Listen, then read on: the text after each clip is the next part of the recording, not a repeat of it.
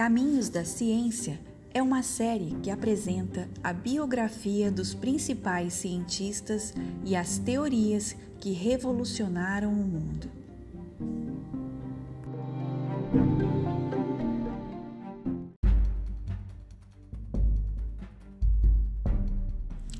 Este episódio apresenta as teorias da evolução.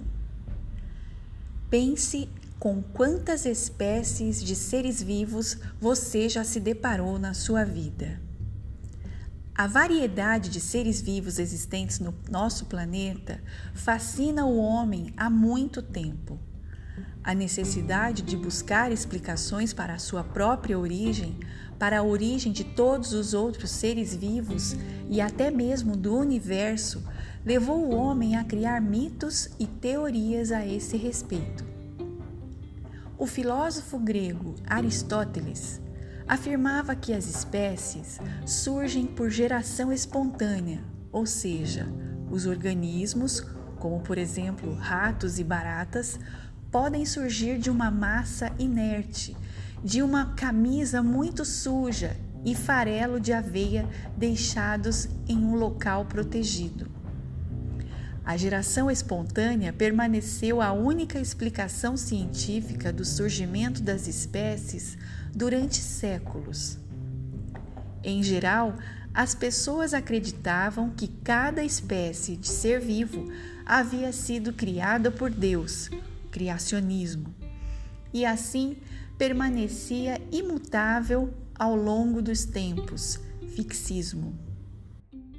Essas são teorias que adeptos de algumas religiões acreditam até os dias de hoje.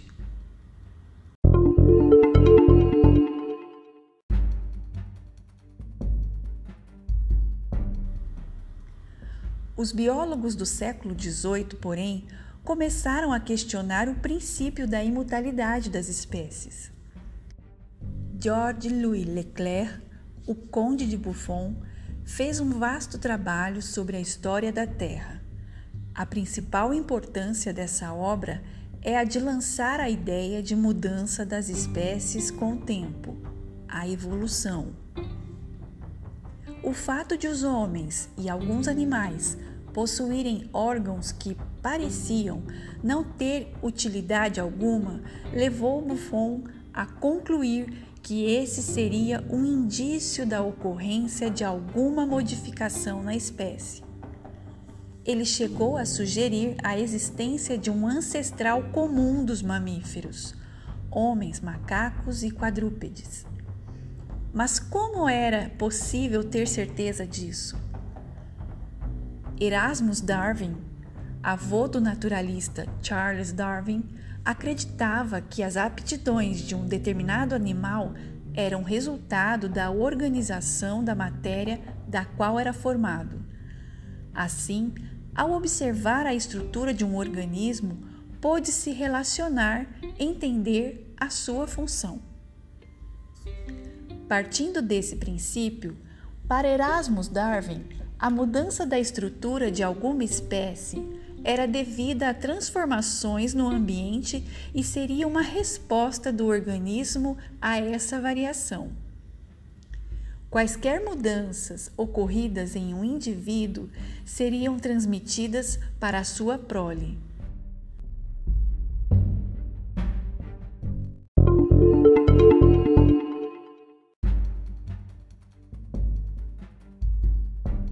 Jean-Baptiste Antoine de Monet Cavaleiro de Lamarck, era um naturalista francês que compartilhava da ideia de que a estabilidade das espécies não tinha fundamento. Descreveu exemplos de criação seletiva feita pelo homem para fundamentar que as espécies mudam e que a causa dessas mudanças são as condições externas. Para Lamarck, Modificações no ambiente causam alterações nas necessidades dos seres vivos, o que leva a uma alteração de comportamento. Assim, são alteradas a utilização e o desenvolvimento dos órgãos de cada indivíduo, o que, ao longo do tempo, interfere na forma das espécies. Sendo assim, ele chegou à lei do uso e desuso, segundo a qual os indivíduos perdem características de que não necessitam e desenvolvem as que estão sendo utilizadas. Essa mudança seria transmitida à prole, ou seja, ocorre a transmissão dos caracteres adquiridos. O exemplo mais famoso que ele apresentou foi o seguinte: o pescoço comprido das girafas se desenvolveu à medida em que elas precisaram comer folhas das árvores mais altas. Seguindo esse raciocínio, os músculos potentes das pernas de um jogador de futebol seriam herdados pelos seus filhos. Essa seria a herança dos caracteres adquiridos, o que evidentemente não ocorre.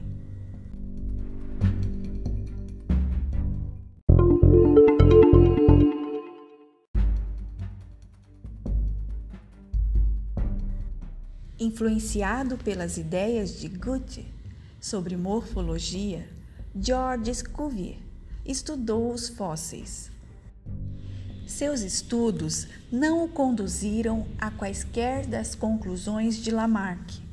Ele verificou a existência da sucessão de populações animais, bem como a extinção de espécies que tinham existido. Para ele, estas extinções teriam ocorrido porque a Terra havia passado por uma série de catástrofes, assim como o dilúvio. Após cada catástrofe, o repovoamento da Terra era feito pelas espécies remanescentes e pelas espécies novas, as quais vinham de partes do mundo que não haviam sido adequadamente exploradas. Cuvier entendia que um organismo é formado de várias partes complexas que se interrelacionam e que não podem ser modificadas, pois isso causaria uma desarmonia no indivíduo. Ele não acreditava na evolução orgânica. Para Cuvier, as alterações nos órgãos alterariam a capacidade de sobrevivência de um animal. Porém, ele estabeleceu a extinção como um fato e seus pontos de vista estimularam o interesse de outros pesquisadores pela anatomia comparada e pela paleontologia. Richard On concentrou seu trabalho basicamente na paleontologia ele reconstruiu muitos animais pré-históricos e fez uma imensa investigação sobre os dentes dos mamíferos. Para On, a matéria viva possuía uma energia organizadora que direcionava o crescimento dos tecidos e determinava o período de vida dos indivíduos e das espécies. Quando lhe foram apresentados estudos de anatomia comparada, os quais indicavam que crustáceos haviam divergido de seus parentes, Owen atribuiu as semelhanças a arquétipos da mente divina. Assim, demonstrou a evidência fóssil de uma sequência evolutiva de cavalos como apoio à sua ideia de desenvolvimento a partir de arquétipos.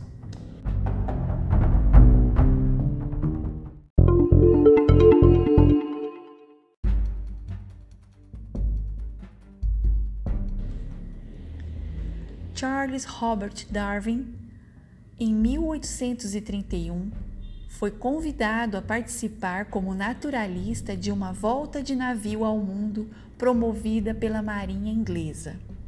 A viagem de Darwin, que durou cinco anos, aumentou os conhecimentos práticos do naturalista e serviu para fundamentar sua teoria da evolução. A teoria de Darwin, conhecida como darwinismo, está baseada na ideia de seleção natural. Segundo essa teoria, seres de uma mesma espécie apresentam variações diversas. Por causa dessas variações, alguns indivíduos se adaptam melhor ao ambiente que outros.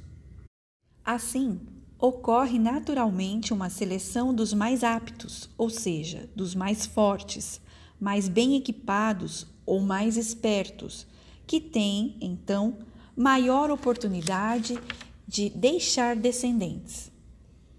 Provocada pelo ambiente, essa seleção diferencia, ao longo das gerações, novos grupos de indivíduos. Consciente das implicações de suas ideias sobre a tese da imutabilidade das espécies, a qual estava diretamente relacionada a preceitos religiosos, Darwin fez um estudo minucioso durante mais de 20 anos para provar a transformação dos seres vivos. Em 1858, recebeu uma carta de Alfred Russel Wallace, um jovem naturalista na época, solicitando sua avaliação sobre o esboço de seu trabalho, o qual realizara nas ilhas do arquipélago malaio. Ao ler a carta, Darwin ficou completamente surpreso e escreve a seu amigo Charles Lyell. Abre aspas. Ele, Wallace, não poderia ter feito melhor resumo do seu trabalho desenvolvido nestes últimos 22 anos. Fecha aspas. Isso o encorajou a publicar suas ideias. Darwin estabeleceu uma origem comum a todas as espécies, revolucionando a concepção de humanidade e sua relação com as demais espécies do planeta. Foi muito criticado pelas igrejas cristãs e por vários cientistas da época, como já era o previsto. O oponente mais sério de Darwin foi Richard Owen, pois o livro de Darwin, A Origem das Espécies, era uma rejeição implícita da classificação dos mamíferos feitas por Owen. Em um debate anual realizado na Associação Britânica em Oxford, sua obra causou uma grande controvérsia e uma discussão pública foi realizada. O grande defensor de Darwin, já que este estava ausente, foi Thomas Henry Huxley, que se tornou seu maior advogado.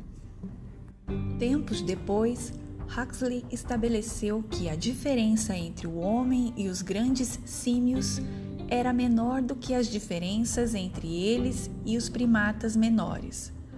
Huxley teve papel importante no estabelecimento do ensino de ciências, pois colocou a necessidade de o aluno aplicar o método científico e verificar sozinho os conceitos ensinados.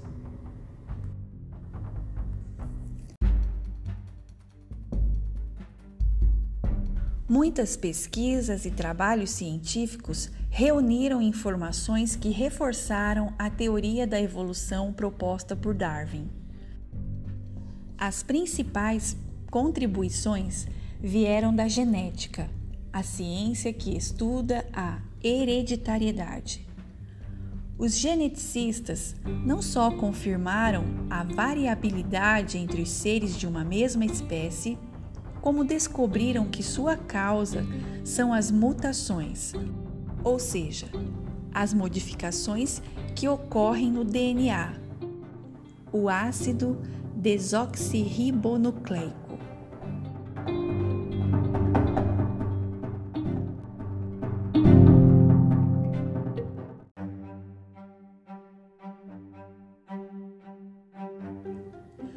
Na descrição deste episódio, você encontra a referência bibliográfica. Eu fico por aqui, até a próxima!